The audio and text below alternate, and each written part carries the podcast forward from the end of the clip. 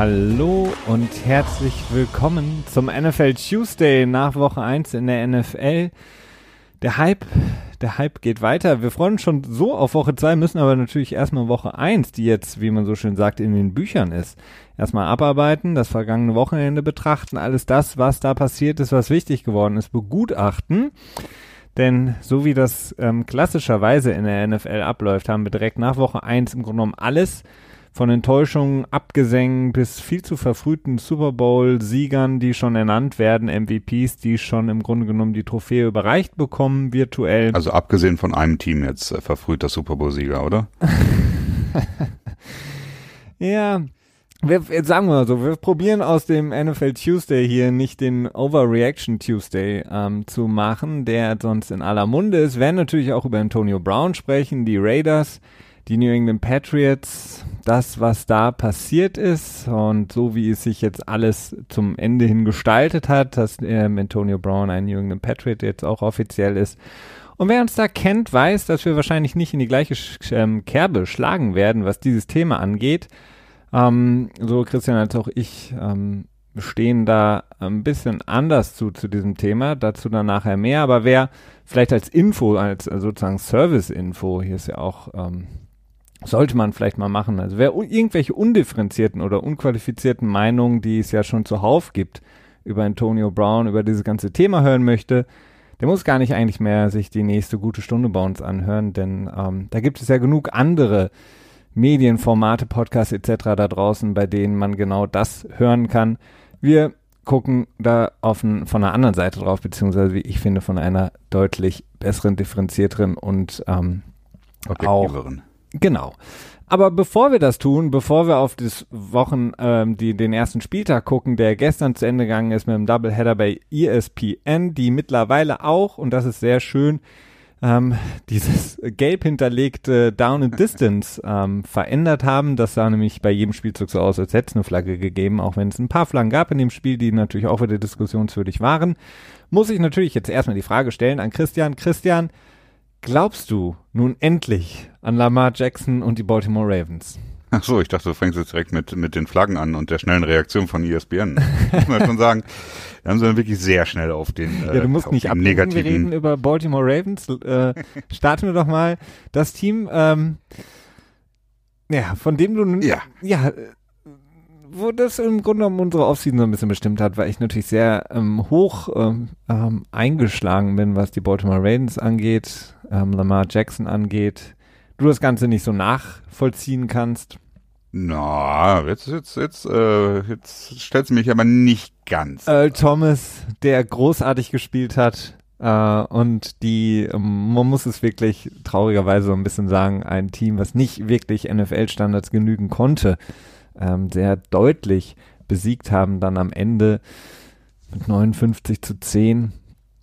Glaubst du, an Baltimore. Das einzige Team, was in der AFC North mit einem Sieg dasteht momentan.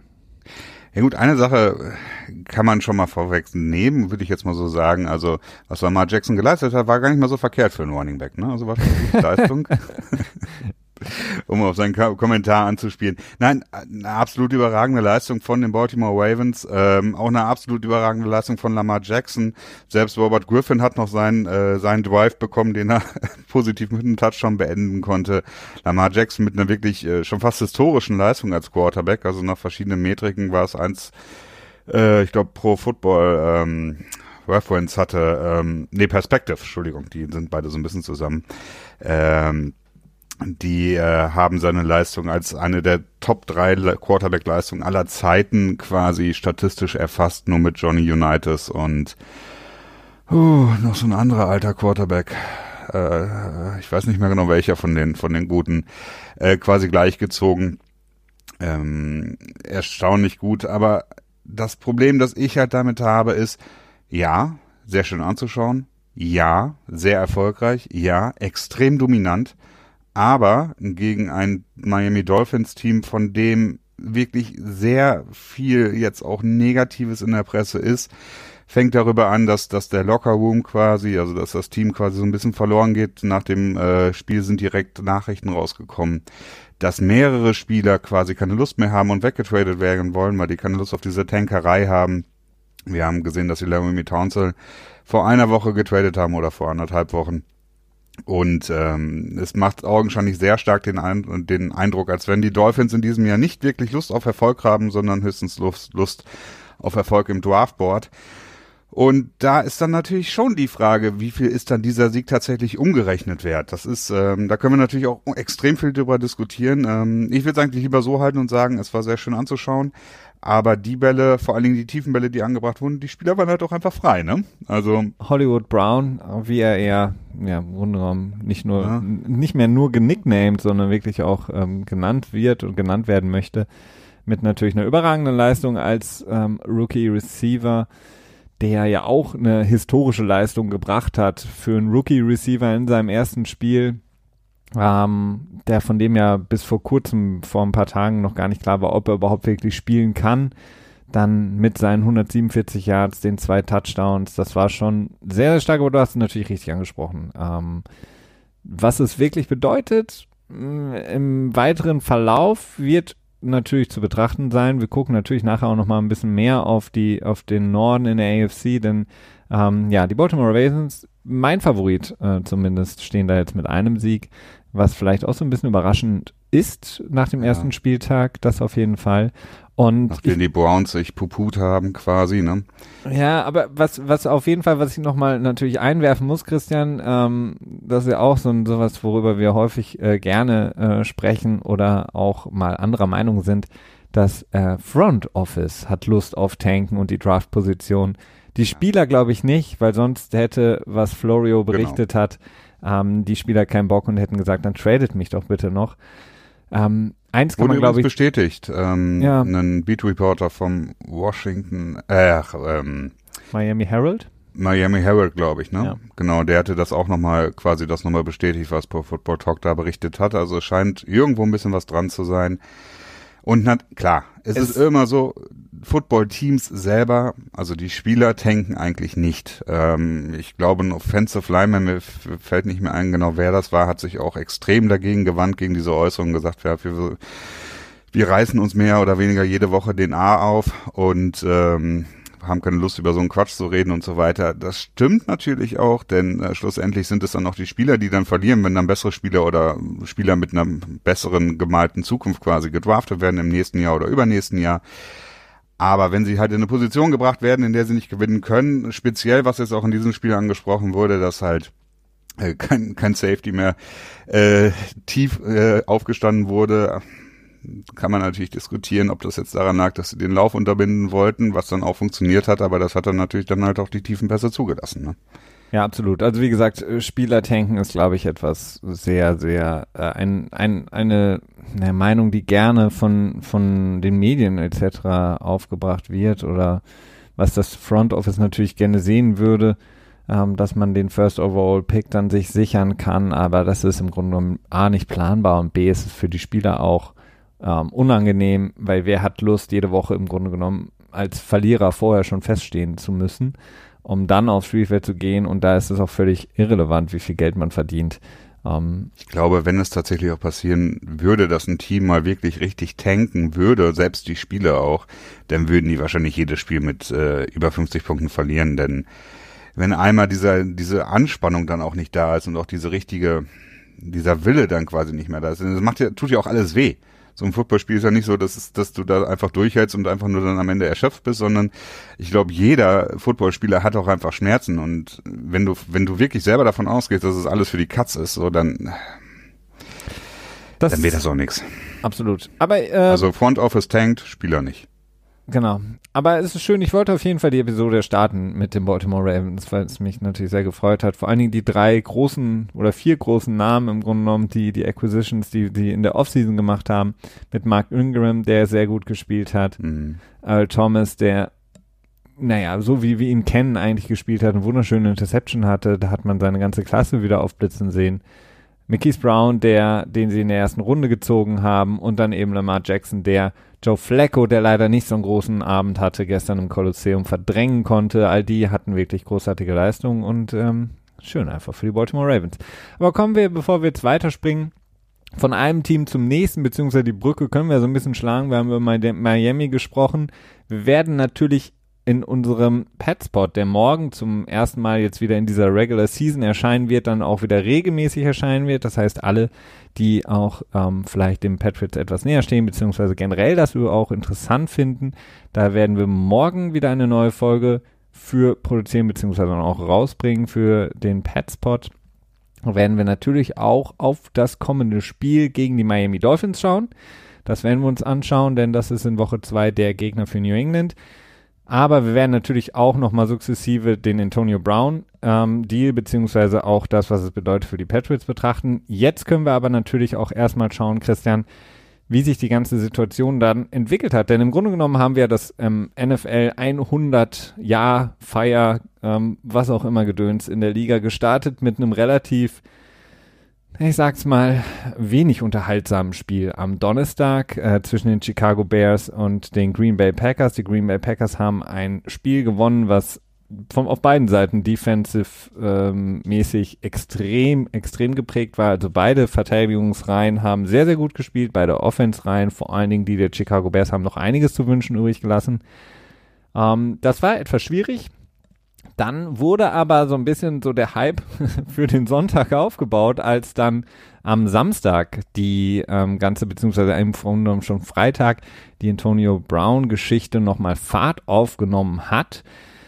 Und ähm, das dann dazu geführt hat, dass Antonio Brown am Samstag entlassen wurde von den Oakland Raiders, um dann kurze Zeit später mit seinem ähm, Agenten Drew Rosenhaus ähm, bei den Patriots zumindest den Deal schon mal ja, in die trockenen Tücher zu bringen. Der wurde dann offiziell, glaube ich, heute, nee, Montag war es, ne? Oder war es heute mm. erst? Nee, ich glaube heute. Heute, ne? Ja, ganz ja. offiziell. Ähm, aber das war dann im Grunde genommen der Aufmacher, wenn man so möchte, für den Spieltag beziehungsweise für den, die Spiele am Sonntag. Und gestern natürlich war das das bestimmte Thema, das wir uns jetzt natürlich nochmal anschauen müssen. Also um das nochmal kurz vielleicht so die letzten Tage so ein bisschen aufzubereiten. Das, was wir, und ich sage es ganz explizit einmal, ähm, das, was wir zumindest erfahren haben bisher. Denn wir haben auch hier und wir haben über die Helm Helmgeschichte von Antonio Brown schon gesprochen etc. pp. Ähm, sind immer im Grunde genommen relativ einseitige Nachrichtenlagen, die wir erfahren, weil es immer das Gleiche ist oder beziehungsweise aus einem Kanal kommt. Das, was wir erfahren haben, ob das so stimmt, wie gesagt, sei dahingestellt. Was wir erfahren haben, ist, dass Antonio Brown, nachdem alles so ein bisschen sich beruhigt zu haben schien, ähm, den Brief bekommen hat vom General Manager Mike Mayock, dass eben er ähm, ja, gefeind wird, be beziehungsweise ja bestraft wird, kann man so sagen, für die Abstinenz vom Training.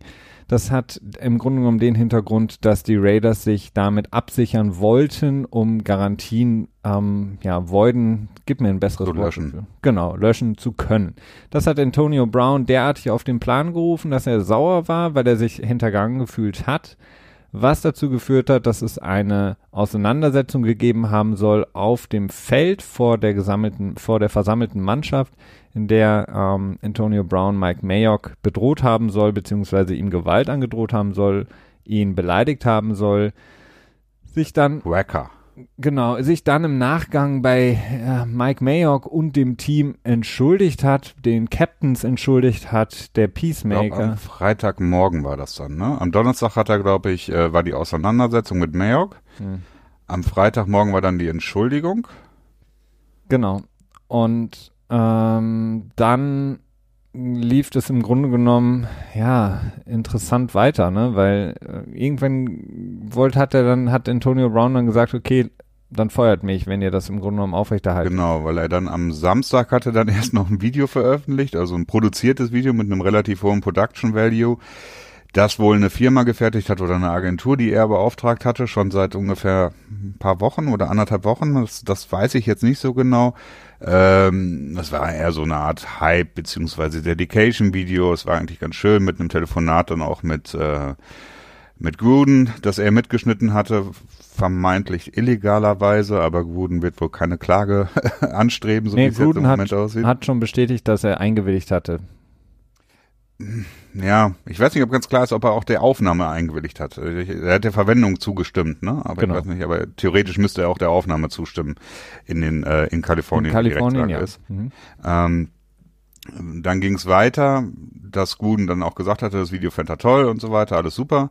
Allerdings hatte dann Antonio Brown noch einen weiteren Brief bekommen oder eine E-Mail, ich weiß es nicht ganz genau, die er dann auf Instagram veröffentlicht hatte, wo dann äh, äh, nochmal eine weitere Strafe in Höhe von, ich glaube, knapp 230.000 Dollar oder so ihm äh, verpasst wurde, die er äh, sich dann eingehandelt haben soll oder hat ähm, da, durch die Konfrontation, Konfrontation mit Mike Mayock. Und gleichzeitig darin war dann ein Hinweis darauf, das ist dann so ein ähm, tarifvertragsmäßiges äh, Juristengedöns, dass er darauf hingewiesen wird, dass er äh, quasi seinen Termination Pay, also die Garantie des Gehaltes, seines Gehaltes, wenn er Woche eins im Kader der Oakland Raider ist, sich auch äh, knicken kann. Also sprich, äh, die, das Resultat daraus wäre, dass die Raiders ihn quasi jederzeit kündigen könnten und er äh, keine Garantien hätte.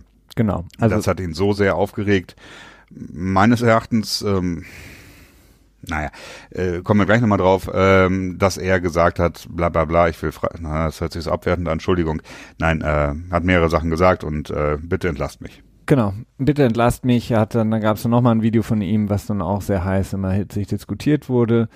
Als er dann die Nachricht bekommen hat, dass sie ihn entlassen haben, nachdem, wie gesagt, all das, was wir gerade beschrieben haben, vorgefallen war, Daraufhin äh, war er entlassen von dem Team, freute sich darüber, da gibt es auch eben dieses Video.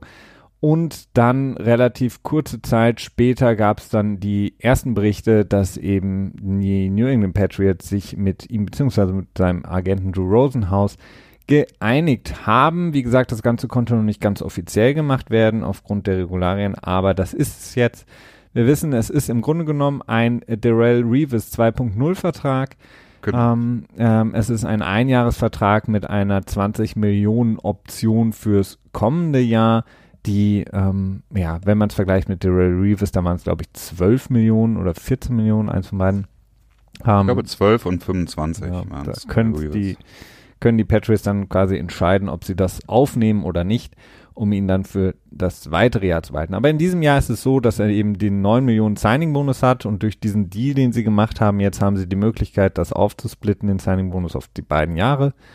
Und ähm, er hat die Möglichkeit, mit Incentives ähm, bis zu 15 Millionen zu verdienen in diesem Jahr und ist damit jetzt Mitglied der New England Patriots.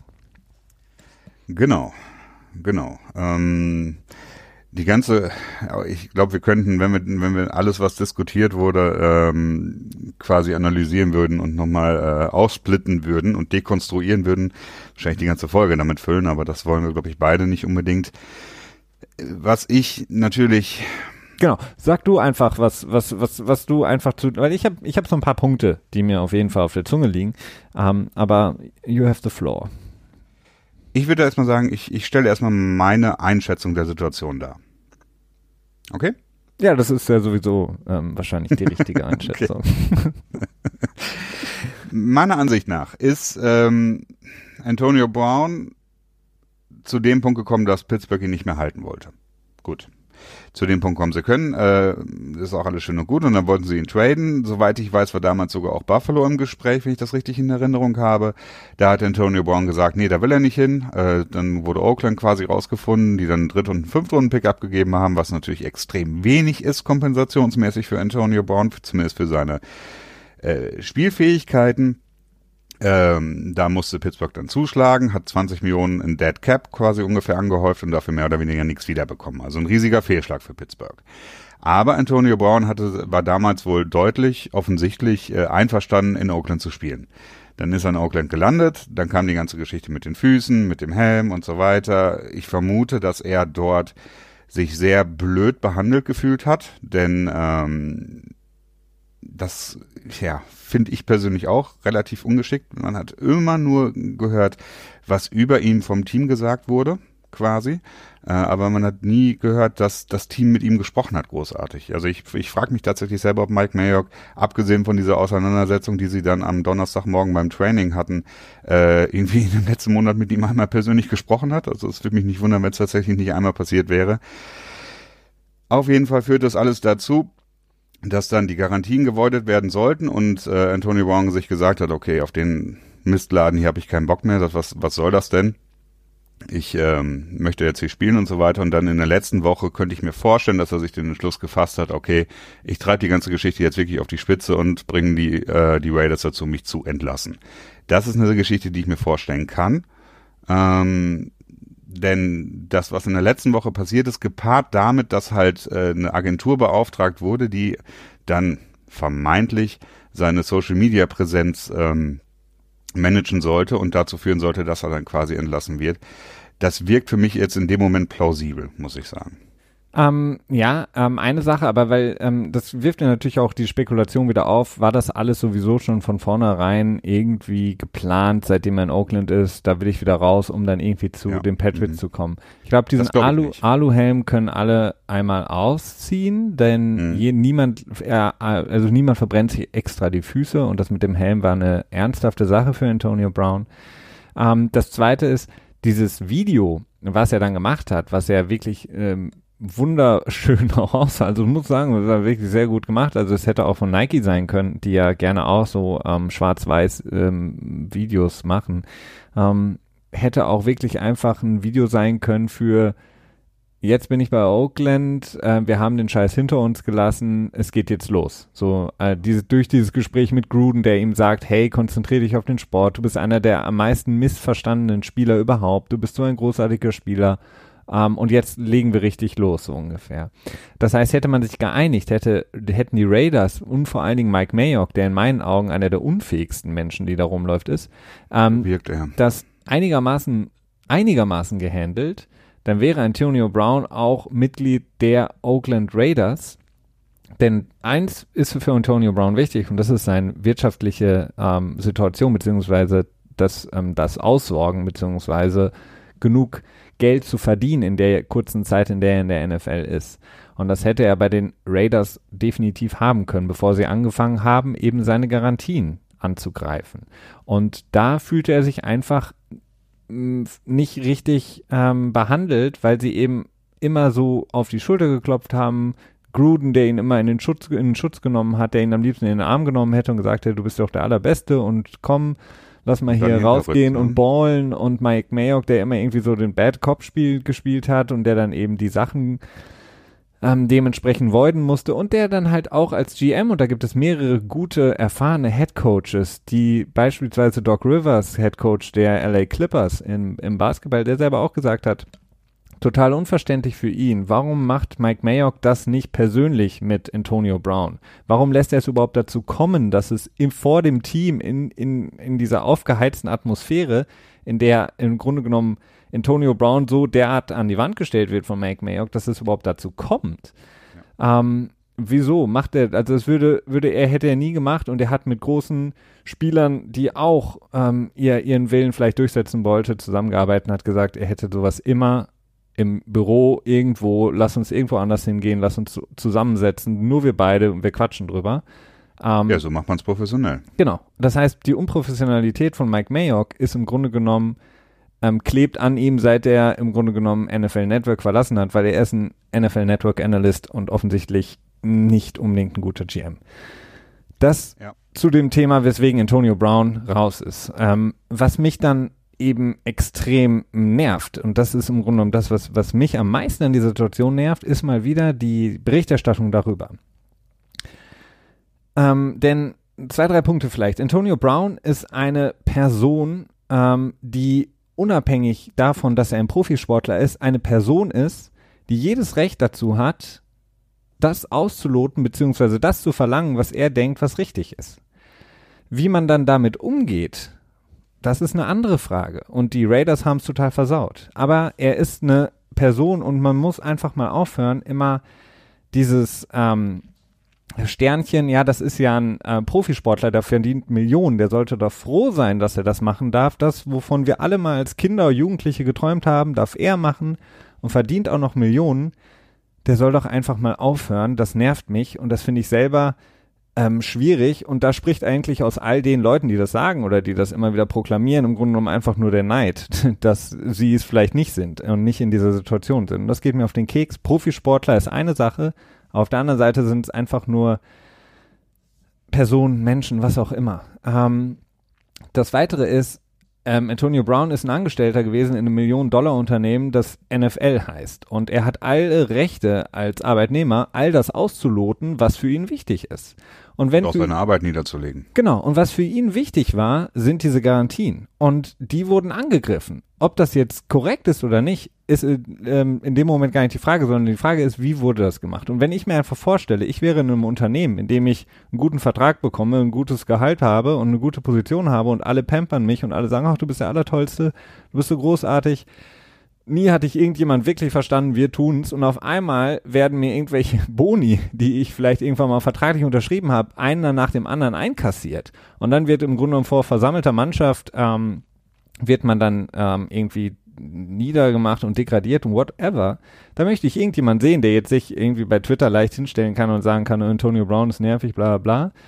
Ähm, ich würde auch sagen, okay, dann entlasst mich dann, dann, keine Ahnung, kriege ich Arbeitslosengeld, dann werde ich nicht gesperrt und kann mir was anderes suchen. Aber das ist das Recht jedes Arbeitnehmers zu sagen, ihr seid doof, ich mag euch nicht mehr. Ob das jetzt irgendwie super ähm, gut, clever gemacht ist, ist scheißegal. Es ist das Recht eines jeden Arbeitnehmers zu sagen, nö.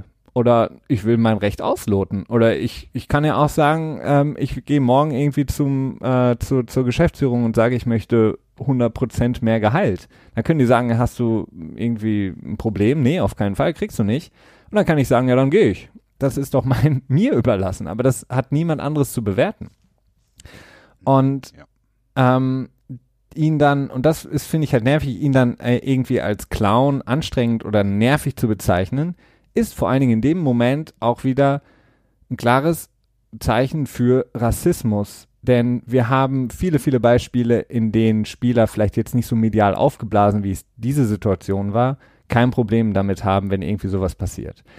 Ich liebe Andrew Luck und ich mag ihn, aber als er im Grunde genommen den Colts gesagt hat, ciao, macht's gut, ähm, da gab es nicht annähernd so einen Aufschrei, was auch gut ist. Wir haben ja darüber gesprochen. Ähm, die, ganzen nervigen Fans, die irgendwie dann äh, ähm, Trikots verbrennen und so, sind natürlich, müssen wir nicht drüber reden. Aber ähm, dass man sieht einfach wieder, wie mit zweierlei Maß gemessen wird. Und wenn man dann auch noch ähm, ihn irgendwie hinstellt als, ähm, weiß ich nicht, Diva, das mhm. ist sexistisch. Wenn man mhm. ihn ähm, seine geistige Fähigkeit in Frage stellt, das vielleicht auch noch in Verbindung setzt mit irgendwie Gott, den Helm und, und so ja. oder mental, bla bla bla, das ist ableistisch und halt einfach nur peinlich. Und Leute, die ihn als nervig, peinlich, Diva, Clown, whatever beschreiben, sind für mich halt einfach ableistisch, sexistisch, rassistisch in irgendeiner dieser Reihenfolgen. Und ähm, das ist unglaublich. Ich finde es wirklich unglaublich. Tyreek Hill, Kareem Hunt hat einen Aufschrei gegeben, aber bei weitem nicht so groß wie jetzt Antonio Brown. Der hat sich aus seinem Team rausgeholt, aus seinem Arbeitsvertrag ist er ausgestiegen, hat sich kündigen lassen und hat sich einen neuen Arbeitgeber gesucht und das ist viel, viel krasser, als wenn irgendjemand ähm, die äh, schwangere Freundin, die er während der Schwangerschaft ähm, in den Bauch geschlagen hat und danach irgendwie drangsaliert hat und das Kind drangsaliert hat, oder die Freundin krankenhausreif K.O. schlägt, ist nicht annähernd so schlimm. Und das geht mir einfach auf den Keks. Wenn Big Ben jede Saison ähm, seine Spieler, ähm, wie man so schön sagt, unterm Bus wirft, interessiert es keinen. Öffentlich. Ja. Ja, ja, in seiner, in seiner Radiosendung, die er, glaube ich, jetzt nicht mehr macht, wöchentliche Radiosendung. Ja, aber das geht mir halt auf den Keks und das finde ich einfach nervig. Man kann sagen, was man will und es ist auch scheißegal. Mir ist es auch egal, ob er jetzt bei den Patriots ist oder nicht. Das hat nichts mit damit zu tun, dass ich natürlich den Patriots offensichtlich ja. fanmäßig nahestehen würde. Ähm, wenn er woanders wäre und wir wissen, die Seahawks waren dran, beziehungsweise die Seahawks haben gesagt, wir wären bereit gewesen, auch Antonio Brown zu holen. Und es gab mit Sicherheit noch zwei, drei weitere Teams, das genauso gemacht hätten. Und wäre er zu den Seahawks gegangen, würde ich genau das Gleiche sagen. Es ist einfach scheiße. Und Leute, die einfach dann das so weiter kommunizieren, irgendwie erstmal vielleicht hinterfragen und selber überlegen, was man von sich gibt. Und vor allen Dingen auch dieses, er hat sich einmal vor dem Team aufgebaut und hat vor dem Team sein Boss, ist nicht sein Boss, General Manager, streng genommen, ähm, niedergemacht oder hat ihn angegriffen, whatever. Dieses Ganze vor dem Team und dann kann man nichts mehr, dann ist sozusagen das Tischtuch zerrissen und geht nichts mehr. Sorry Leute, aber wo lebt ihr? 1950? Also das ist ein Unternehmen und das funktioniert auch wie ein Unternehmen, auch wenn es ein Profisportbetrieb ist. Und wenn man da nicht im Grunde genommen miteinander auch mal anecken kann, ja, dann weiß ich auch nicht mehr. Also dieser ganze Käse von wegen Team und Team und Team kommt first, ähm, das funktioniert in, in den Highschool-Serien vielleicht, die man guckt mm. über Friday Night Lights, aber sonst Ja gut, da geht's halt auch nicht einfach, das ist ja auch gar nicht der Job, ne? Das ist halt auch der große Unterschied. Und so, äh, so viel dazu. Das waren nee, die Punkte, die mich äh, so, okay. genervt haben. Ähm, ich bin mir auch wirklich nicht so ganz sicher, ob das dann wirklich am Ende alles äh, quasi instigiert wurde. Ist instigiert ein deutsches Wort? das hört sich schön an, ja. Lass es uns machen. Geplant. Äh, war denn, wenn Antonio Brown wirklich am Freitag dann so eine, so eine heartfelt Apology vor dem Team quasi ge gehalten hat, ne? also sich wirklich vom Herzen entschuldigt hatte, so wurde es ja noch alles immer kommuniziert, dann, ähm, weiß ich nicht, dann muss er ein sehr guter Schauspieler sein, ne?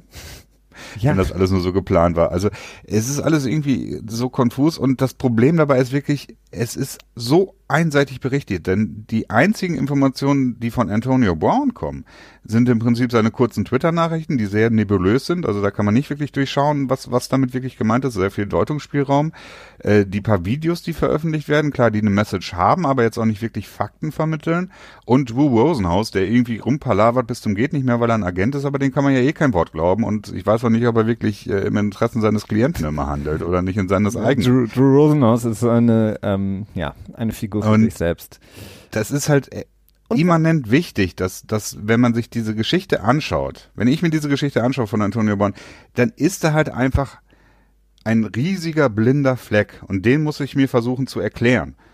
Und dann einfach nur diesem Narrativ zu folgen, er hat sein Team verraten und äh, er verhält sich nicht vor dem Team ausstehen. Du darfst vor dem Team nicht die Autorität untergraben. Das ist so, keine Ahnung. Das ist das, was man, was 19, man irgendwie 1950 darfst du halt auch die Autorität des Bosses nicht auch angreifen. Ja, aber das war gar nicht, wenn okay nach Freitag. Das ja. ist ja der nächste Witz. Ne? Freitag entschuldigt er sich, alle sagen, alles ist super und aber jetzt wird es ihm trotzdem wieder nachgehalten. So, das ist, ah, oh, das nervt mich einfach so tierisch.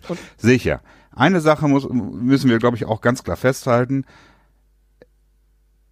Ja? Wir würden es uns sicherlich anders wünschen, wenn wir Front Office Mitarbeiter in einem Team wären. Dann würden wir uns mit Sicherheit wünschen, dass ein Spieler sich nicht so verhalten würde wie Antonio Brown, weil es einfach viele Probleme und halt auch ne, man, man müsste sich damit auseinandersetzen, das ist alles stressig, hat man jetzt nicht unbedingt Bock drauf. Das ja. ist absolut verständlich. Aber ke ne? keine Ahnung, deal with it. Sorry, ja, aber das, das ist, ist, halt, halt einfach das, das Talent, das er hat. Ja, ne? das, das, ist, das ist und das ist das Ding. Und wenn es bei den Patriots auch nicht geht und er irgendwie, ähm, weil auch in, in, in Massachusetts ist es verboten, ohne Einwilligung jemanden sozusagen zu tapen. Äh, ein Gespräch. Oh, ich glaube, Bill Belichick wäre ganz schön sauer gewesen. Gespräch mit Bill Belichick raushaut oder irgendwie ein Facebook Live-Video macht und dann bei den Patriots es nicht klappt, mein Gott, dann ist es so. Dann funktioniert es für Antonio Brown als Person einfach nicht in dem Unternehmen NFL. Dann ist es so. Aber ja, die Art das hat und ja auch sehr lange funktioniert, ne? Genau, die Art und Weise und auch dieser ganze Bullshit von wegen, Mike Tomlin müsste jetzt irgendwie den Friedensnobelpreis bekommen, weil er es irgendwie jahrelang geschafft hat. Sorry, aber warum? Vielleicht war Antonio Brown auch einfach ewig lang ruhig, zufrieden und hat dann irgendwann gesagt, so sorry, aber ich lasse mich jetzt hier nicht mehr ausbeuten von dem Unternehmen NFL, weil für das ich viel zu viel gebe und viel zu wenig bekomme. Es ist sein Recht, das zu machen. Genauso wie es für alle anderen Spieler das Recht ist zu sagen, ich habe keinen Bock, ich möchte mehr Geld verdienen. Und all die, die Leute, die dann sagen, soll doch froh sein, dass er Profisportler ist, es gibt so wenige Leute, die verdienen so wenig. Ja, natürlich, das ist schlimm. Aber was heißt das? Das ist, so, das ist doch nicht sein Problem. Vor allen Dingen hätte es ja auch noch zwei andere Themen geben müssen eigentlich, über die viel, viel mehr berichtet hätte werden können, die eigentlich noch viel erschreckender und schlimmer sind. Und zwar einerseits die neue Partnerschaft zwischen Jay-Z, Rock Nation und der NFL, die einen Youth Club in Chicago, also einen Jugend Club, ich weiß gar nicht, was, was die adäquate Übersetzung wäre. Ein Verein. Ja, unterstützen mit sehr, sehr vielen Hunderttausenden von Euro im Zuge dieser neuen, ähm, weiß ich auch nicht, Partnerschaft, wie auch immer, was das soll. Ähm, dieser Club ist bekannt dafür, dass die Besitzerin oder die Leiterin dieses Jugendclubs ähm, schwarzen Jugendlichen, die Dreadlocks haben, diese abschneidet, weil sie sagen, das ist nicht gut für sie. Und das ist ganz schlimm. Zudem betreibt der Club ähm, heftige Chicago Police Propaganda. Ähm, so viel zu dem Thema, ähm, dass das ähm, Problem des Rassismus in der Liga, das was Colin Kaepernick angestoßen hat, wird durch diese Partnerschaft fortgesetzt. Das kam raus, nachdem, ich glaube, mehrere hunderttausend Euro ähm, an diesen... Ich glaube, eine halbe Million an zwei Vereine in Chicago und die Hälfte davon halt an diesen genau, Boston Youth Und da gibt es sogar diese, diese Leiterin, die in, auf sozialen Medien ähm, ganz stolz da steht, während sie ähm, einem kleinen Jungen die Dreadlocks abschneidet. Ähm, das interessiert keinen, aber Antonio Brown ist wichtig. Oder keinen interessiert, dass ähm, Drew Brees öffentlich ähm, bei irgendeinem komischen Tag äh, bring deine Bibel mit in die Schule oder was für ein Käse das war. Ähm, einen ähm, irgendeinen irgendein ganz strangen Verein unterstützt, der äh, zum Beispiel noch für Konversionstherapien für Homosexuelle eintritt und äh, im Grunde genommen Drew Brees damit diese Sache unterstützt. Also ähm, ganz ehrlich, da gibt's wirklich einige Sachen, die man hätte übers Wochenende besprechen können vor Sonntag. Ähm, und Antonio Brown hätte eigentlich, naja, natürlich kein Sidekick sein können, aber ähm, nicht das einnehmen. Gab es genug andere Themen, die äh, eher äh, den öffentlichen Diskurs hätten dominieren können sollten, müssen. Ja. Ähm, ähnlich zum Beispiel auch Tyreek Hill hat einen neuen Vertrag bekommen. Ähm, ja worüber wird geredet? Es wird nie wird erwähnt, was er problematisches getan hat, sondern es wird immer nur geguckt, oh ja, die Kansas City Chiefs haben irgendwie einen Wagen bekommen. Ähm, es wird überhaupt gar nicht angezweifelt, warum ein Verein diesen Spieler dann überhaupt noch verlängert, nachdem, nach seiner Vorgeschichte. Es ist im Prinzip völlig egal. Also es ist, wenn, wenn man das jetzt gleichsetzen wollte, dann könnte man sagen, okay, es ist ähm, zumindest auf einem ähnlichen Level ob du jetzt quasi dein Antonio Brown bist und, und dich mehr oder weniger, je nachdem, wie man es dann am Ende definieren möchte, dich gegenüber dem Team falsch verhältst oder ob du dein Kind schlägst und möglicherweise, vielleicht sogar wahrscheinlicherweise ihm den Arm brichst. Ne? Das ist quasi beides gleich schlimm. Ne? Und ja, wobei Antonio Brown, wenn man sich das anschaut, was ja, dafür. Sogar schlimmer, ne? Ich meine, was die, auch wenn du nur die deutschen Sachen dir anguckst, die berichtet wurden, beziehungsweise was dann bei Twitter ähm, Leute geschrieben haben, zum Glück sehe ich das meiste nicht. Aber die Sachen, die man sieht, denkt man sich einfach nur, sorry, aber warum wird er jetzt persönlich beleidigt? Warum muss man ihm irgendwas unterstellen? Also, ja, ich, ähm, keine Ahnung. Ähm, schließen wir dieses Thema. Ähm, wir Gut, Tyreek Hill, 18 Millionen pro Jahr, Zweitmeistergehalt mit oder Beckham zusammen. Und erstaunlich, äh, drei Jahresverlängerung. was er da noch rausbekommen hat, ja. Tyreek Hill. Finde ich auch, sagen. ja. Also, wenn dieser Vorfall nicht gewesen wäre, hätte er wahrscheinlich 20 Millionen und fünf Jahre Verlängerung bekommen oder so. Vielleicht 21 Millionen, fünf Jahre. Äh, jetzt hat er so ein bisschen weniger bekommen, äh, einen kürzeren Vertrag, der sich schlussendlich wahrscheinlich für ihn persönlich am Ende sogar gut auswirken könnte, denn kürzere Verträge für Spieler ist eigentlich meistens sehr gut. Also insofern äh, sehr frustrierend, denn ähm, für mich ist es keine Frage, was das schlimmere Verhalten ist. Also, und wahrscheinlich für euch auch nicht. Also, aber gleichzeitig sieht man halt, wie der öffentliche Diskurs äh, das eine Thema behandelt und das andere Thema behandelt. Und das hängt meines Erachtens halt auch einfach ganz klar damit zusammen, dass es halt gewisse Influencer gibt. Auch wenn keine Influencer sind offiziell. Äh, PR-Angestellte der NFL in Form von äh, Insidern und äh, anderen Media Pundits, die äh, ja gar nicht mal großartig irgendwelche Talking Points kriegen müssen und schon, so, schon von alleine quasi lobbyieren. Ähm, natürlich, natürlich auch im deutschen Bereich, die äh, einfach ja, äh, nicht wirklich dahinter schauen und oder nicht wollen. Ja, du, also, du musst dich, ja du musst dich halt, du musst dich halt, wenn du mit dich mit äh, manchen Themen auseinandersetzt, musst du halt auch eingestehen, ähm, musst du halt auch selber die eigenen Schwächen eingestehen, ähm, nämlich als weiße Person nicht in der Lage zu sein, ähm, den Rassismus immer zu erkennen oder beziehungsweise vielleicht auch einfach mal die Klappe zu halten zu gewissen Themen, äh, gewisse Themen nicht einschätzen zu können, ähm, die Themen von ähm, wie wie man überhaupt über über Spieler spricht, äh, über diese ständige sexistische Sprache, das ist eine Diva und bla bla, das muss man sich halt auch irgendwann mal eingestehen können und dazu gehört halt vielleicht eine gewisse Selbstreflexion, die schwierig ist.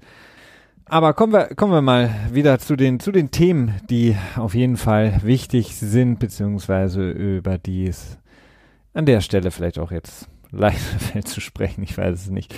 Ähm, Julio Jones hat ja auch ein bisschen kryptische Nachrichten äh, dann vor dem Sonntag verlauten lassen, als er sagte, er weiß noch nicht so genau, ob er spielt. Ähm, ich weiß gar nicht wie er es ausgedrückt hatte, ob seine Number gecallt wird.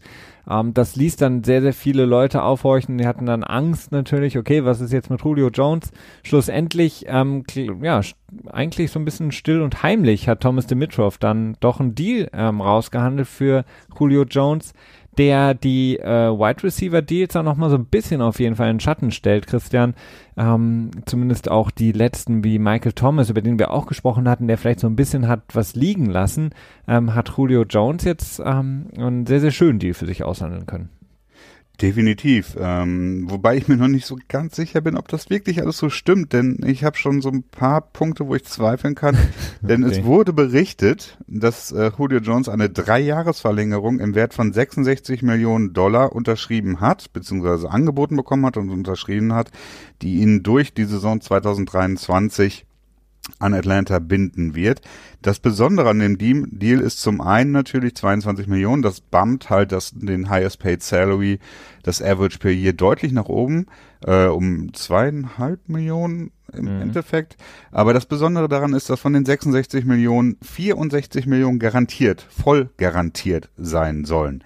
Ähm, das ist schon wirklich, ja, sehr, sehr besonders. Sowas hatten wir bis jetzt noch nicht gehabt und dürfte natürlich einen deutlich, deutlichen Einfluss haben auf alle zukünftigen Verträge, wenn es denn so stimmen sollte. Ähm, ganz sicher scheint es noch nicht zu sein. Ja, das sind ja, ähm, weiß ich nicht, was sind das, 98 Prozent? 97. 97 Prozent garantiert des Vertrages. Ähm, kennen wir sonst ja nur von Kirk Cousins, der, glaube ich, 98 Prozent garantiert hat oder sowas. Ja. Ähm, irgendwie sowas um den Dreh. Ähm, auf jeden Fall sehr, sehr. Ich meine, die paar Prozentpunkte, die ändern am Ende dann auch nicht mehr viel. nee, also da, um die geht's auch nicht. Um die geht's nicht, aber es ist natürlich sehr interessant, vor allen Dingen, weil es den Wide Receiver Markt auf der einen Seite extrem nach oben drückt, der so ein bisschen ähm, nicht wirklich diese große Sprünge mehr gemacht hatte. Ähm, und natürlich Julio Jones haben auch auf jeden Fall entlohnt, der definitiv unterbezahlt war und nach den ähm, Verträgen, die wir jetzt hatten. Ähm, Christian, du sprichst gerne über Sammy Watkins, der ja seine so ein bisschen Coming-out-Party mal wieder gefeiert hat am Wochenende gegen Jacksonville. Ähm, Endlich lohnt sich der Vertrag. drückt er das Ganze nach oben, auch den Odell Beckham-Vertrag, ähm, den drückt er nochmal nach oben. Von daher ist es für, für Julio Jones ein super Vertrag. Ich glaube, für die Falcons, ähm, ja, ich weiß es nicht. Es ist einfach eine, wahrscheinlich eine, ein Zugeständnis und ein, auch ein klares Zeichen an ihn, dass, dass sie auf ihn sehr, sehr setzen. Jetzt hat es natürlich am Sonntag nicht geklappt, als sie erschreckenderweise gegen Minnesota ja. nicht nur verloren, sondern deutlich verloren haben, im Grunde genommen ähm, nicht existent waren. Dan Quinn, der gesagt hatte, er war noch nie im Grunde genommen so angesickt von der Niederlage, beziehungsweise sie haben im Grunde genommen alles falsch gemacht. Sie hatten ähm, naja, große Probleme. Jetzt ist nur noch ihr First Round ähm, ähm, Lineman ähm, rausgekommen, dass er verletzt ist und mindestens die Hälfte der Saison nicht spielen wird. Gebrochener Fuß, ne? Gebrochener Fuß, ähm, ja. Also von, vom Regen in die Traufe so ein bisschen. Also für Julio Jones ein super Deal, der den Wide Receiver Markt ganz, ganz neu setzt, ähm, was die Verträge angeht, aber dann wirklich eine Niederlage, die so niemand hat kommen sehen. Für mich die absolut größte Überraschung des Wochenendes. Puh, das ist immer schwierig, die größte Überraschung. Ähm, aber ja, generell schon interessant, dass die Minnesota Vikings äh, sehr entspannt gewinnen mit 28 zu 12 und dabei noch, noch nicht mal 100 Yards Passing hatten. Ne? Also Kirk Cousins mit 98 Yards Passing. Ähm, das ist jetzt nicht unbedingt die Statline, die man, die man liest, wenn man, äh, wenn man so einen Sieg erwartet. Ne? Ja, vor allen Dingen, man muss ja auch sagen, die meisten der zwölf Punkte der Atlanta Falcons kamen ja wirklich in dieser sogenannten Garbage Time, sprich in der Zeit, in der das Spiel schon längst entschieden ist und man im Grunde genommen noch so ein paar Punkte ja, erzielt, aber in erster Linie die der Gegner es auch zulässt. Und ähm, zuvor haben die Minnesota Vikings das Spiel mit 28 zu 0 angeführt bis ins vierte Viertel hinein. Ähm, äh, das war sehr, sehr überraschend und ja, ich hoffe mal, dass es wirklich ein extremer Ausrutscher war von den Falcons und sie jetzt im kommenden Spiel gegen Philadelphia wieder zurückkommen können. Ein Primetime-Spiel wäre natürlich wichtig. Für Mike Zimmer war es wahrscheinlich ähm, das erste Spiel, bei dem er sich wirklich wohlgefühlt hat, weil er ja im Grunde genommen seitdem er ja in Minnesota unterwegs ist, eigentlich immer so dieses, ich möchte laufen, laufen, laufen, äh, Laufspiel, Laufspiel, Laufspiel und dann mit meiner Defense im Grunde genommen den Gegner dominieren. Und das hat er jetzt wirklich geschafft. Also Kirk Cousins, du hast angesprochen, 8 von 10 nur für 98 Yards. Ähm, und der Rest lief über den Boden. Devin Cook, der schön ist, wieder zu sehen, dass er wieder voll da ist. Aber ansonsten war es wirklich das, was Mike Zimmer sich vorstellt. Ähm, ja, ja, im Grunde genommen produzieren ist. Im, Im Grunde genommen das, was, was Leute wie Rex Ryan etc. immer proklamiert haben und nie so wirklich durchsetzen konnten, hat, hat Mike Zimmer ja zumindest in einem Spiel mal zur großen Überraschung durchsetzen können, ja. Ja, aber Block Punt und Red Zone Interceptions, das sind halt alles Dinge, ich, ich, da würde ich jetzt als Minnesota Vikings Fan jetzt nicht unbedingt so drauf hoffen, auch wenn es natürlich immer sehr schön ist, sowas. Ja, ja, ja, wir haben es ja, wir haben es ja gestern auch gesehen. Aber kommen wir erstmal nochmal zu einem anderen Vertrag und dementsprechend dann auch noch zu einem weiteren wichtigen Spiel vom Sonntag. Ähm, und zwar Jared Goff, Christian, hat einen neuen Vertrag bekommen. Ähm, 134 Millionen Vertragsverlängerung genau genommen für vier Jahre mit einem, so wird es zumindest berichtet, 110 Millionen garantiert, was ein neuer NFL-Rekord ist und das selbst, äh, wenn man Inflation etc. mit einberechnet und Salary Cap. Sicher? Ich glaube schon. Ich meine, ich hätte das gelesen. Meinst du nicht? Nee, Kirk Cousins? Ach so, ja, okay, jetzt Total Value. Total ja. Value, ja. Ja, ja, okay, aber das sind ja auch immer wieder diese Fake-Garantien, ne? Also uns interessieren uns, uns interessieren uns, uns interessieren uns ja ausschließlich die Garantien für Skill und äh, wann dann äh, Garantien für Injury westen in äh, Skill-Garantien. Und das, das scheint ist bei, das Wichtigste. Genau, das ist das Wichtigste und das ist bei Jared Goff. Ähm, gestaltet sich das Ganze so, dass er natürlich in den nächsten drei Jahren deutlich einen Paybump kriegt. Wenn ich das jetzt grob überschlage, verdient er in den nächsten drei Jahren knapp 88 Millionen anstatt äh, 60 Millionen, wenn er 2021 unterm Franchise-Stack spielen würde also gut 28 Millionen mehr, das ist natürlich schon mal ganz nice, aber nach 2021 ist dann wohl auch so der erste Zeitpunkt, wo es äh, möglich ist für die für die Rams, für die Rams aus dem Deal wieder auszusteigen, wenn sich dann Jared Goff doch nicht als Heilsbringer ähm, ja behaupten kann. Ne? Also insofern ein relativ kurzer Vertrag, äh, das ist so eine Sache, die Wentz sicherlich auch ein bisschen ausgelöst hat. Ähm, auf der einen Seite natürlich dann der große Vorteil für Goff, dass er dann schneller wieder neu verhandeln kann und dann dementsprechend auf das neue gestiegene Salary Cap sich berufen kann und da mehr verdient. Auf der anderen Seite generell nicht so gut fürs Team, denn äh, zum einen möchte man ja auch die Länge haben, um den Signing-Bonus quasi länger zu verteilen und zum anderen äh, profitiert man auch davon, wenn äh, tja, ein langer Vertrag quasi läuft mit alten Average per Year Zahlen. Aber das scheint sich doch gerade ja so einiges zu ändern. Insofern ist das vielleicht auch so ein bisschen die neue Norm.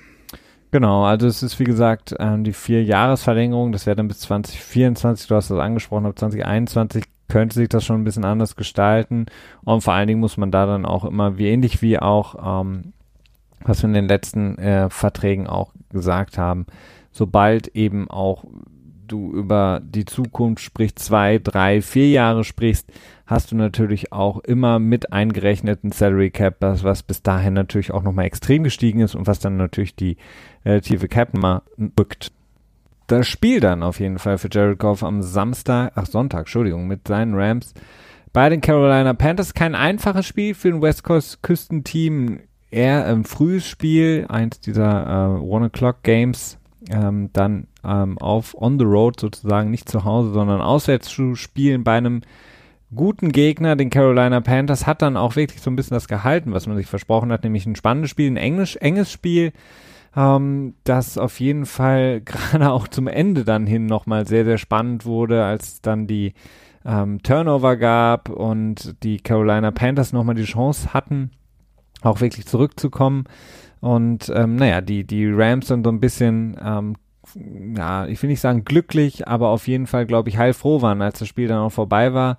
Ähm, denn eine Sache hat sie auf jeden Fall, er hat ihnen mit Sicherheit Kopfschmerzen bereitet und das war Christian McCaffrey, der mhm. zumindest auch zum Ende hin, sieht man auch nicht so häufig, ein Team, das unbedingt Punkte braucht, schnelle Punkte braucht, dann sehr, sehr viel läuft über McCaffrey. Natürlich hatten die Rams in ihrer Defense das natürlich auch angeboten, aber dass es ein Team dann auch wirklich macht, ist nicht so häufig. Und McCaffrey, der dann wirklich erstaunlich gespielt hat in den letzten Drives und äh, die, die Rams, ach Entschuldigung, die Carolina Panthers dann zumindest noch so ein bisschen im Spiel gehalten hat. Klar, der Onside-Kick ist wie so meistens in der NFL ein Onside-Kick relativ unwahrscheinlich, dass er zum Erfolg führt, aber zumindest ähm, muss man da sagen, Christian McCaffrey ist schon ein sehr, sehr besonderer Spieler.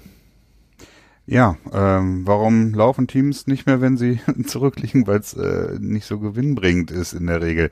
Aber ja, du hast völlig recht. Also ich will Christian McCaffrey überhaupt nicht ähm, schlecht machen, denn er ist ein besonderer Spieler, der ähm, allein durch seine Vielseitigkeit, weil er halt eben auch im, im Passing Game so besonders ist, ja. äh, würde ich schon tatsächlich sagen. Ähm, das ist schon schön und vor allem auch schön anzuschauen. Ähm, ich frage mich immer nur, der, der wirkt so tiny, so klein irgendwie. Ich habe immer so ein bisschen, bisschen Sorge, aber naja, vielleicht, weiß nicht, soll ich mir Sorgen machen um NFL-Spieler? Weiß ich nicht. äh, vielleicht lieber nicht. Und schon gar nicht, und schon gar nicht, wenn er ähm, 200 äh, Yards erzielt im Spiel. 128 ähm, sozusagen auf dem Boden, zwei Touchdowns, zwei Rushing Touchdowns und dann nochmal 10 Receptions für 81 Yards. Also Christian McCaffrey wirklich das ja, Herzblut der, der Offense der Carolina Panthers. Ähm, und naja, ohne ihn. Tja, Supercam. Ja. Supercam. Supercam ist die Frage. Supercam. Er sah nicht so ganz so gut aus in dem Spiel. Uh, ich hoffe mal, dass seine Schulter, über die ja letzte Saison viel gesprochen ja. wurde, die ja immer wieder ein Problem war, komplett ausgeheilt ist. Ich weiß es nicht, aber man hat auch in dem Spiel wieder einige mm, ja, schwierige Bälle von ihm gesehen. Auch, auch Goff hat natürlich jetzt nicht nur super überzeugt, äh, muss man dazu auch sagen, aber bei, bei Cam Newton zu Hause, man hat viele Bälle gesehen, die, und das ist einfach so eine Sache, die wird ja nicht so los, zu hoch sind, häufig genau, das wollte zu ich auch spät ist mit dem Wurf, die Würfe hinter die, die, die Receiver gehen. Ähm, das hat er schon immer gemacht, das liegt nicht in der Schulter. Also ich glaube, das ist er einfach. Ähm, also steht auf seiner Visitenkarte. Hi, genau. ich, bin, NFL Quarterback. Ich werfe gerne hoch und zu und so weit nach hinten. ja, ähm, nee, also seine Schulter sah okay aus. Also ich würde jetzt nicht sagen, dass man, dass ich da irgendwie was äh, gesehen habe, wo ich sagen würde, okay, hm, hm, gefährlich, gefährlich, gefährlich. Äh, insofern vielleicht ähm, da schon mal so ein bisschen in Ordnung. für, also keine, keine Sorge anzusetzen. Ansonsten gegen die Rams ist natürlich ein Top-Spiel für die Panthers, die ja so ein bisschen im Limbo sind, finde ich, zwischen, zwischen Playoff-Hoffnung und ähm, tja, Frust. Ja, so ein bisschen. Nach der Saison 2015. Ja. Ähm, so richtig haben sie es ja nie geschafft, einen Receiving Core aufzubauen, mit dem sie sich dann auch vollständig zufrieden geben können. Nächste Woche geht's gegen Tampa Bay, da sollte zumindest was, äh, was äh, die offensive hm, Firepower angeht, äh, doch einiges, äh, einige, einige Kritiker ruhig gestellt werden, würdest du es so nennen wollen, und danach gegen Arizona. Also der Schedule, hm, die nächsten zwei Wochen erstmal entspannt und dann äh, können wir mal weiter schauen, wie es aussieht. Ne?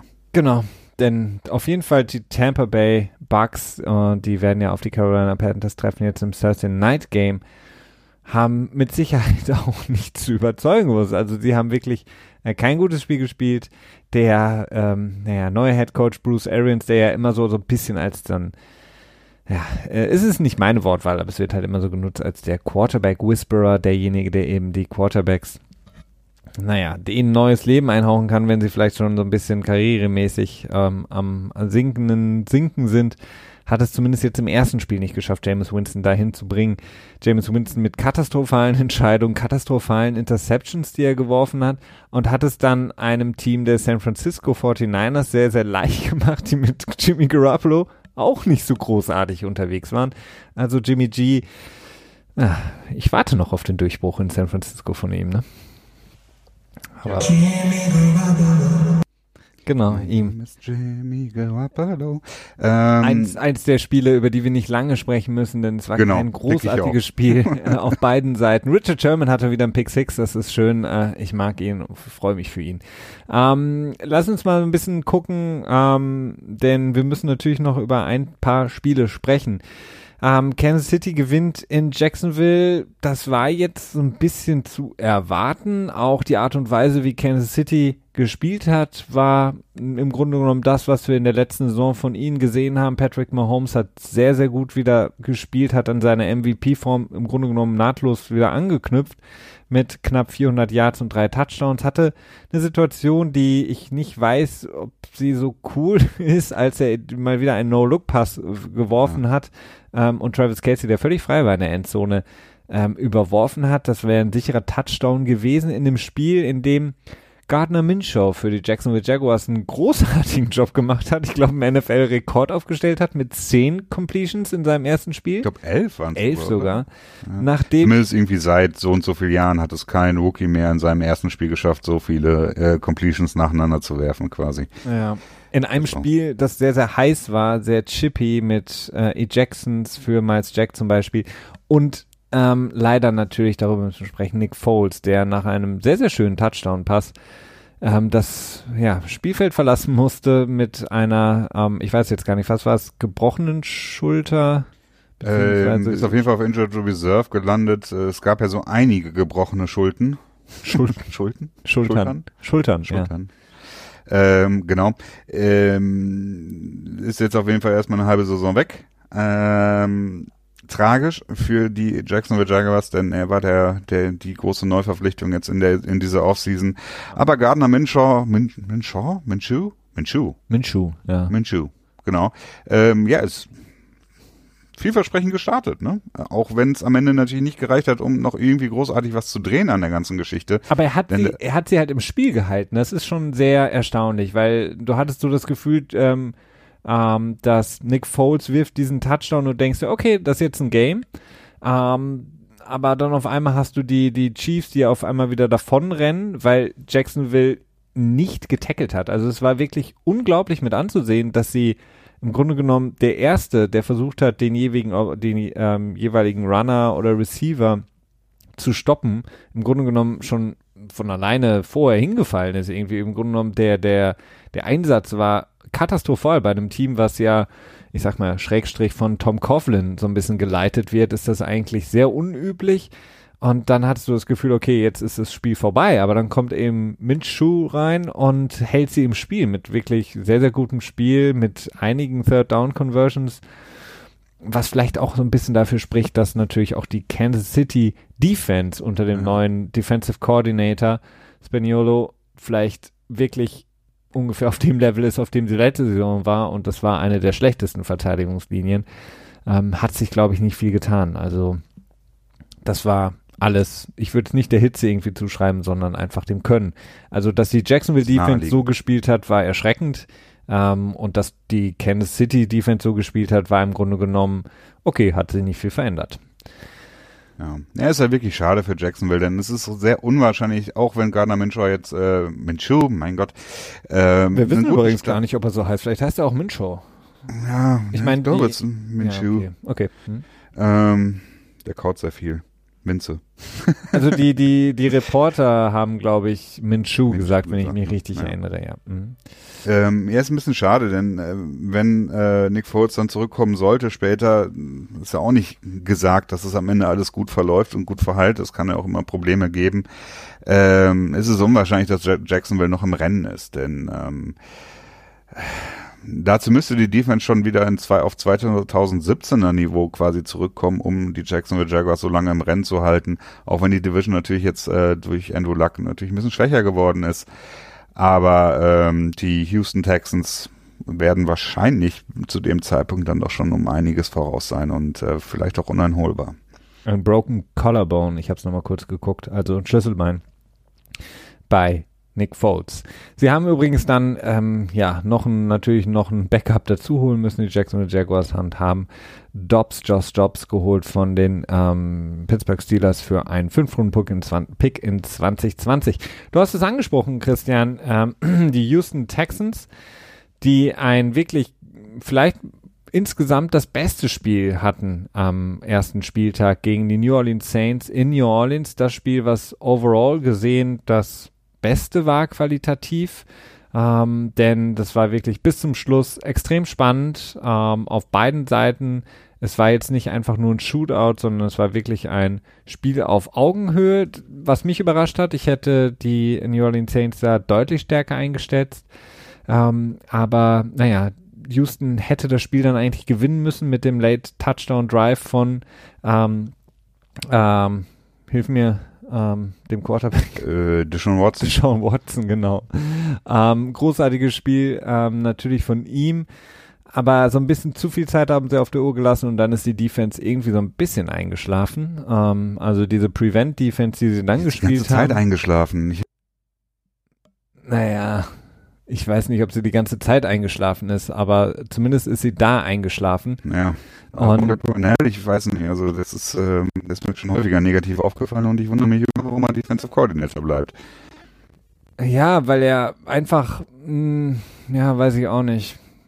Ich weiß, ich glaube, er versteht sich gut mit Bill O'Brien. Ja, wahrscheinlich. Sie sind irgendwie zusammen ähm, ein gutes Tandem. Ich weiß es nicht, keine Ahnung. Auf jeden Fall war es ein bisschen erschreckend zu sehen, dass sie da wirklich so viel zugelassen haben in dem letzten Drive. Generell das ganze Spiel über haben sie eigentlich sehr, sehr viel gewartet und haben im Grunde genommen gewartet, dass äh, Drew Brees sie so ein bisschen auseinander nimmt teilweise. Zumindest dann auch in der zweiten Halbzeit hat man das gesehen. Und ich habe mich immer gefragt, okay, ja, du hast den guten Pass Rush mit deiner standardmäßigen Front Four. AJ Watt hat nichts registriert, ne? Komplett aus dem Spiel genommen. Genau, du hast JJ Watt und äh, Merciless und so weiter und so fort, aber zu irgendeinem Zeitpunkt hätte ich mir dann schon gewünscht, dass sie mal ein bisschen versuchen, ein bisschen mehr Druck auszuüben, mal ein bisschen was anderes machen, Drew Brees eine andere Defense auch mal zeigen oder irgendwas ihn versuchen zu verunsichern, denn so wie es gelaufen ist, war es halt einfach viel zu leicht für Drew Brees. Er wusste im Grunde genommen immer, es kommt kein zusätzlicher Rusher, ich habe im Grunde genommen die und die Zeit, ich weiß ganz genau, was ich machen muss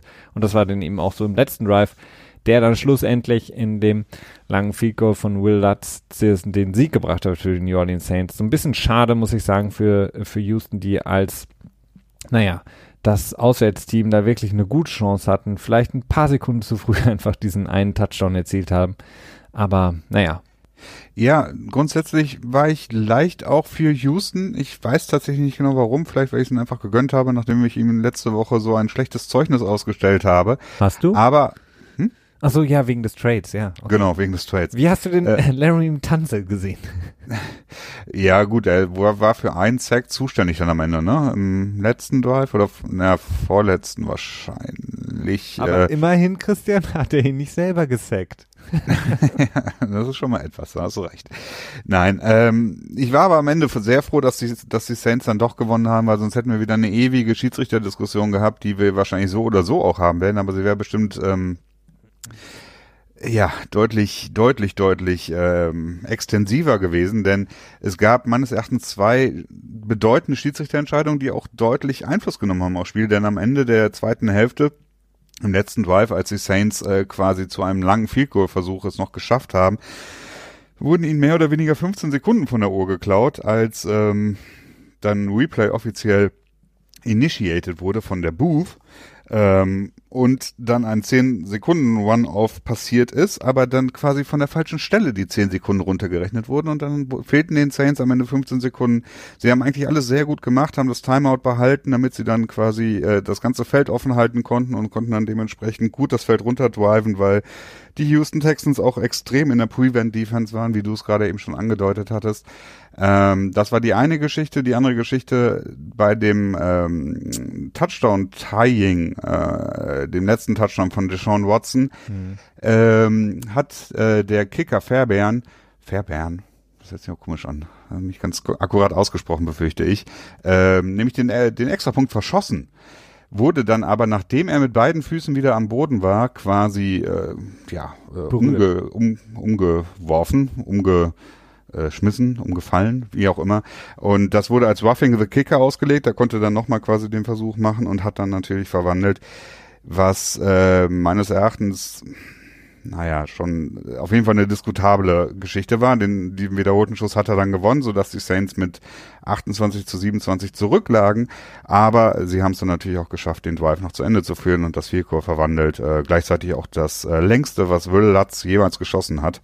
Um ein Jahr hat er seinen Rekord äh, erweitert. Also insofern, ähm, tja, was, haben wir, glaube ich, Glück gehabt. Was ich mich gefragt habe, ähm, bei dem letzten Drive, bei dem ich sowieso die ganze Zeit gesagt habe, warum lässt Houston das so zu?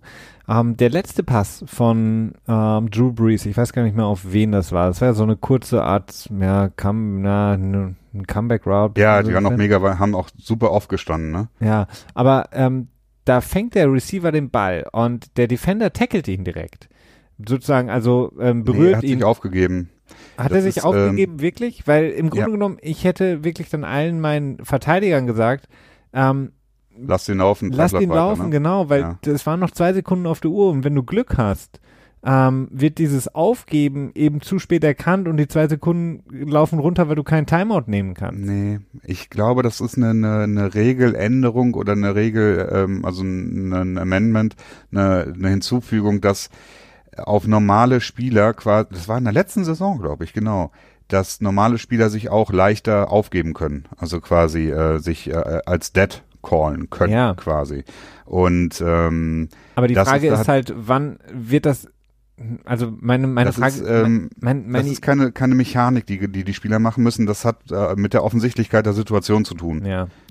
Aber also ich denke halt, man hätte da zumindest Zeit gewinnen können, auch bei dem, bei den Pässen davor schon. Ich hätte halt einfach gesagt, lass ihn kurz, lass, keine Ahnung. Weil wenn die, bis die, die Referees das dann sozusagen ähm, als Aufgeben wahrnehmen, ich glaube, das geht länger, als wenn du ihn als Verteidiger direkt tackles oder direkt berührst, was den Spielzug direkt beendet. Ähm, ich weiß es nicht. Ich, ich, ich hätte das quasi als Defensive Coordinator gesagt, sobald ein, sozusagen ein, ein, ein Pass in, innerhalb des Feldes ist, ähm, lasst oder hofft darauf, dass der Spieler sich aufgibt oder mhm. vertraut darauf oder naja, guckt einfach nur, dass er nicht weiterläuft. Aber ansonsten wartet halt einfach, weil es einfach mehr Zeit bringt. Aber gut. In dem Moment dachte ich mir halt einfach nur so, ah, warum? Ja, ja, nee, das ist, das ist mittlerweile so und eigentlich auch ganz gut so, ne? Denn ähm, warum sollte, wenn ein Quarterback äh, quasi sliden kann, warum sollte sich dann nicht auch ein ähm, ein äh, Receiver aufgeben können oder ein Läufer, ein, ein laufender Spieler. Nee, das, quasi. das ist klar. Aber mein, mein, hm. ich denke mir halt, bis die Referees das sozusagen ja. so erkennen, vergeht mehr Zeit, als wenn ich ihn direkt berühre und das Spiel sozusagen tot ist in dem Moment. Ja, ja, das, das, das, das, mag schon durchaus sein, aber ich weiß noch nicht, ob das so leicht umzusetzen ist, weil es ja auch mal viel Instinkt ist. Ne? Ja, klar. Also so instinktive, instinktive Reaktion. Aber zumindest, ähm, auch wenn es natürlich dann im Endeffekt eine traurige Niederlage war für ähm, die Houston Texans, muss man ihnen wirklich attestieren, dass sie sehr, sehr gut gespielt haben. Sean Watson sehr gut, ähm, trotz seiner Rückenprobleme hat er dann sehr viel in dem äh, blauen Zelt verbracht. Äh, DeAndre Hopkins hatte mhm. wieder ein starkes Spiel ja. Obwohl er einige Drops hatte. Also ich glaube, er hat ähm, mindestens zwei Bälle gedroppt. Ja, recht äh, vielleicht sogar Spiel, drei. Ne? Ja, aber dafür dann eben auch äh, einige sehr, sehr stark ja, gefangen. Ähm, sowohl Touchdown Aber schon erstaunlich, wenn man bedenkt, dass er im letzten Jahr, je nachdem, wie die Statistik das dann immer misst, das ist dann ja auch die nächste Frage. Aber offiziell hat er ja im letzten Jahr keinen einzigen Drop gehabt. Ne? Das stimmt. Kenny Stills auch ähm, auf dem Scoreboard. Ja, den Touchdown, ja. Genau. Mhm. Ähm, von daher gut, ähm, klar, Houston natürlich der Frontrunner trotz der Niederlage jetzt wahrscheinlich im Süden. Ähm, Indianapolis hat sich gut geschlagen bei den Los Angeles Chargers. Hat das Spiel lange Zeit sehr auf, ähm, äh, sehr offen gestaltet, sehr offen auch gehalten. Austin Eckler war dann in meinen Augen so ein bisschen so der Faktor, warum die Chargers einen wichtigen und auch nötigen Heimsieg direkt in der, im ersten Spiel nach Hause bringen. Aber lässt auf jeden Fall so ein bisschen hoffen, dass die Colts wirklich auch mit Jacoby Brissett ein gutes Team sind. Eine großartige One-Handed Interception von Malik Hooker, das Highlight neben diesem langen ähm, Screen Pass von Austin Eckler, der zum Touchdown geführt hat. Also diese, diese AFC West mit den Chargers und Kansas City, die ähm, ja vor allen Dingen bewiesen haben mit dem ersten Spiel, dass ihre Defense nicht wirklich sich verbessert hat, ist extrem spannend. Ja, sehr offen. Sehr offen. Und selbst die Raiders, die haben ja gestern ihren Sieg als letztes Team, das am Wochenende gespielt hat, gefeiert, wie ein Super Bowl-Sieg. Also John Gruden hat ja das Bad in der Menge genossen. Ähm, sie haben auch ohne dann Antonio Brown den Sieg geholt. Äh, Tyrell Williams natürlich mit seinen 105 Yards und dem Touchdown. Ja, ähm, maßgeblich daran beteiligt. Maßgeblich natürlich auch der Rookie Josh Jacobs. Ähm, alles overall ein gutes Spiel, muss aber auch sagen, Denver unter der neuen Rigide hat extrem enttäuscht. Joe Flacco war in der zweiten Halbzeit okay, ähm, zu Beginn des Spiels nicht wirklich. Und die Defense vor allen Dingen, die beiden ähm, ja, Outside Linebacker Chubb und vor allen Dingen Von Miller waren nicht existent. Ähm, ja, sehr, sehr interessant, dass das so ausgegangen ist. Was uns noch, Christian, fehlt, sind zwei wichtige Spiele auf jeden Fall, über die wir sprechen müssen. Ähm, das Sunday Night Game der New England Patriots ähm, als amtierender Super Bowl Champion, die Banner Ceremony und danach diese, ja, das Überrollen äh, von Pittsburgh, die es nicht geschafft haben, einen Touchdown zu erzielen, auch ähm, ja, neben vielleicht diesem Atlanta-Untergang die zweite Riesenüberraschung des Wochenendes. Und dann ja, how about them Cowboys? Deine Cowboys, Christian, die das perfekte Spiel im Grunde genommen, oder zumindest Dak Prescott das perfekte Spiel spielt, was natürlich dann sofort dazu führt, dass Jerry Jones seine ja eigentlich schon leeren Hosentaschen nochmal neu umkrempeln muss, um dann doch noch ein bisschen Geld zu finden, denn die äh, Gespräche wurden natürlich dann wieder aufgenommen oder intensiviert für einen neuen Vertrag für Dak Prescott. Ähm, vielleicht erstmal kurz zu den Patriots Steelers. Die Patriots ähm, können jetzt natürlich viele sagen, brauchen Antonio Brown nicht, nach dem, was man gesehen hat mit Rex Burkhardt, mit James White aus dem Backfield, Julian Edelman ähm, mit einer Standard-Performance, dann haben wir Josh Gordon, der äh, nicht nur den Touchdown, sondern einen tiefen Ball fängt ähm, und natürlich ganz besonders dann auch Philip Dorsett mit seinen zwei Touchdowns. Und die Defense, die ja sich vielleicht anschickt, die beste Defense in der Liga zu sein oder zu werden. Ähm, vielleicht war es jetzt nur nicht der maßgebliche Test gegen die Offense von Pittsburgh, aber sie ohne Touchdown nach Hause zu schicken, ist schon ein extremes Zeichen und da muss man auch dazu sagen, dass vielleicht der einer der Top 3 Spieler in der Defense, nämlich Calvin Neu, gar nicht mitgespielt hat.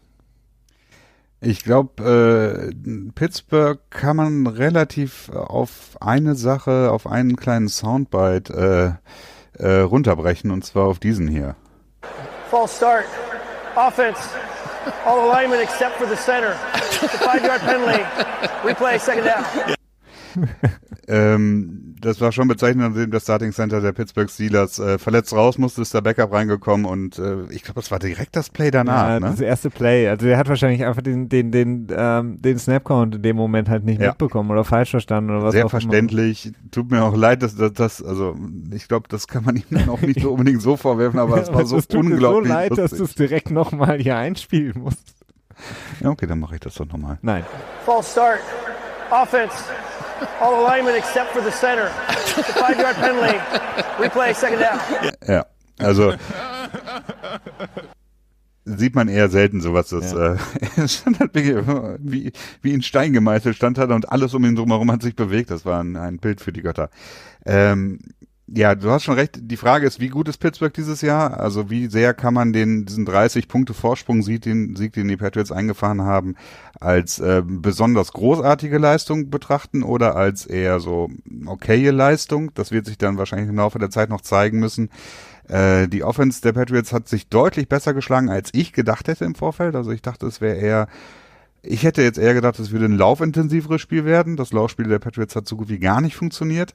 Ähm, stattdessen wurde es ein passintensives Spiel und auch ein sehr erfolgreich passintensives Spiel. Und dass die Defense so stark auftritt, ja, Respekt. Also hätte ich jetzt ja. nicht mitgerechnet. Das einzig Gute im Grunde genommen für die Pittsburgh Steelers ist, dass sie aus dem Spiel rausgehen und Juju Smith, so wie sich das jetzt ähm, Chris rauskristallisiert hat, nicht länger fehlen wird. Er hatte ja ein paar Probleme, kam dann sozusagen in den X-Ray-Room und musste weiter untersucht werden. Es ist keine längerfristige Verletzung offensichtlich, was, ähm, ja, man hat gesehen, also ohne Juju Smith-Schuster ist im Grunde genommen ja von dem ja, von dieser großartigen Offense der Pittsburgh Steelers aus den letzten Jahren mit Le'Veon Bell, Antonio Brown und so weiter und so fort im Grunde genommen kaum noch was übrig. Also ähm, Vance McDonald. Ja, vorher hat es aber auch nicht funktioniert. Ja. Ne? Also zumindest nicht gut. Also ich meine, Leute wie Dante Moncrief, den sie geholt haben, der hat wirklich ein ja. Spiel zum Vergessen gehabt. Also ich glaube, der hatte direkt im ganzen Spiel drei wirklich kolossale Drops, die ganz, ganz schlimm waren. Ähm, auf Seiten der Patriots und natürlich hier nochmal der Hinweis, wir werden natürlich morgen im Petspot das Ganze noch genauer besprechen, weil für alle die, die da noch mehr hören wollen, Pets-Fans sind, seid auf jeden Fall dabei, müsst ihr gar nicht viel machen, sondern einfach nur hier bei unserem Feed bleiben. Ähm, für die New England Patriots ähm, das einzige Manko natürlich jetzt vielleicht, wie integriert man dann auch noch einen Antonio Brown in die Offense? Ich glaube, es wird jetzt nicht so das größte Problem. Ähm, etwas schwieriger ist dann schon eher die Verletzung von Marcus Cannon, ihrem Right Tackle der das Spiel verlassen hat und auch mit deiner Schlinge um die Schulter dann das Stadion verlassen hat. Da wurde jetzt berichtet, dass es keine Season-Ending-Verletzung ähm, ist, aber doch schon ein bisschen länger dauern könnte. Ähm, das wird dann natürlich interessant sein, was dann mit ihm ist, denn er ist natürlich ein ganz, ganz wichtiger Faktor in der O-Line für die New England Patriots. Ja, da wird dann höchstwahrscheinlich Corey Cunningham, der Tackle, den die Patriots von Arizona für einen Sechstrunden-Pick, ja. glaube ich, vor kurzem ertradet haben, wahrscheinlich einspringen müssen. Oder Joe Tooney. Ja, Joe Tooney hat jetzt im Spiel gemacht, wird sich zeigen, wie sie sich entscheiden. Und dann Illuminor, spreche ich das richtig aus? Ich habe schon noch nicht so oft gehört, äh, der dann für Joe Tooney auf Left Guard eingesprungen ist. Aber das sind, das, da gehen wir dann wahrscheinlich ein bisschen zu sehr ins Detail und das ist dann eher was für morgen. Dann haben wir noch ein Spiel, Christian. Ähm, beziehungsweise eigentlich hatte ich noch, wollte ich, müssten wir eigentlich auch noch über die Browns sprechen. Ähm, vielleicht ja. reicht es aber auch, dass einfach äh, das nehmen, was Delaney Walker gesagt hat. Und zwar, dass sie äh, einfach ein bisschen zu groß gemacht wurden äh, in der Offseason. Ich weiß es nicht. Du bist ja, du bist ja, ich weiß nicht, du bist ja umgeschwenkt vom Browns-Fan so ein bisschen zum Cowboys-Fan. Ähm, bin ganz vielfacher Fan. Klassischer Bandwagon-Fan. Ich, ich, liebe Football, ich liebe jedes Team. Christian ist ein klassischer Bandwagon-Fan, immer die Teams, die gut spielen. Deswegen hat er sich jetzt schnell die Dallas Cowboys ausgesucht. Dak Prescott mit dem perfekten Spiel, über 400 Yards, vier Touchdowns. Ezekiel Elliott äh, im Grunde genommen nicht so wirklich äh, mit drin. Äh, viele haben jetzt gesagt, ja, liegt natürlich daran, dass er die Offseason nicht dabei war. Ähm, ich glaube einfach, es liegt an dem neuen Mastermind slash Vielleicht ist er irgendwann mal Sean McVay begegnet, slash Offensive Coordinator der Dallas Cowboys, der im Grunde genommen vorgestern selber noch Backup Quarterback der Dallas Cowboys war, nämlich Kellen Moore. Die haben im Grunde genommen Ezekiel Elliott kaum gebraucht, denn äh, vom Start weg haben die Dallas Cowboys im Grunde genommen gesagt, okay, wir spielen gegen die New York Jet, äh, Giants, Entschuldigung, die New York Football Giants. New York Football Giants, die nicht wirklich was entgegenzusetzen haben in der Defense.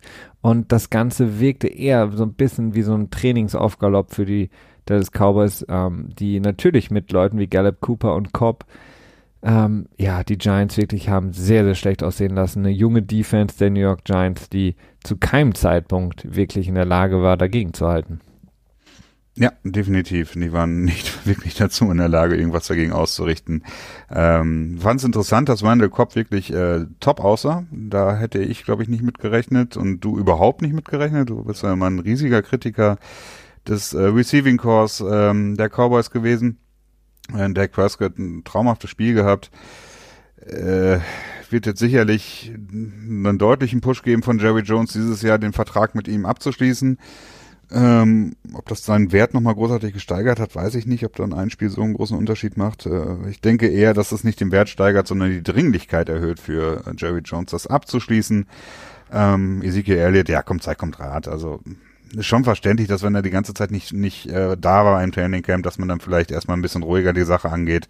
Es wurde ja auch im Vorfeld schon gesagt, dass er quasi auf einem Snap-Count ist und nicht mehr als 25 Snaps oder so spielen sollte. Ich habe es jetzt nicht genau nachgezählt.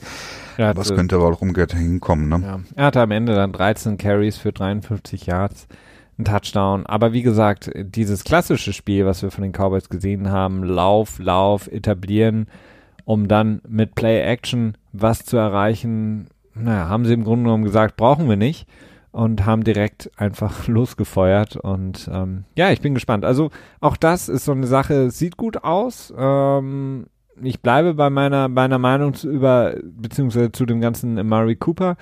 Ähm, nichtsdestotrotz ist es natürlich jetzt auch schwierig zu analysieren, denn wirklich, wirklich die Giants und die Dolphins haben die Giants sahen noch deutlich besser aus als die Dolphins, aber beide Teams haben für mich nicht den Eindruck gemacht, als wären sie auf in irgendeiner Form ähm, gerade in der Lage, vor allen Dingen in der Tiefe Football auf NFL-Niveau zu spielen. Und ähm, das war irgendwie sehr ja, offensichtlich. Zwei unterschiedliche Vorzeichen. Ne? Also ich denke mal, die, die Dolphins werden dann in Woche sechs, nachdem sie die vier äh, Kracher quasi abgearbeitet, abgearbeitet haben, Anfang jetzt dieses Wochenende gegen Baltimore, nächste Woche New England, dann darauf Dallas und dann die Chargers und die Bye Week in Woche 6 dann gegen Washington. Ich denke mal, dass sie da dann ähm, Josh Rosen äh, starten werden. Das würde ganz gut passen, finde ich, um dann zu gucken, okay, hat der Junge noch was?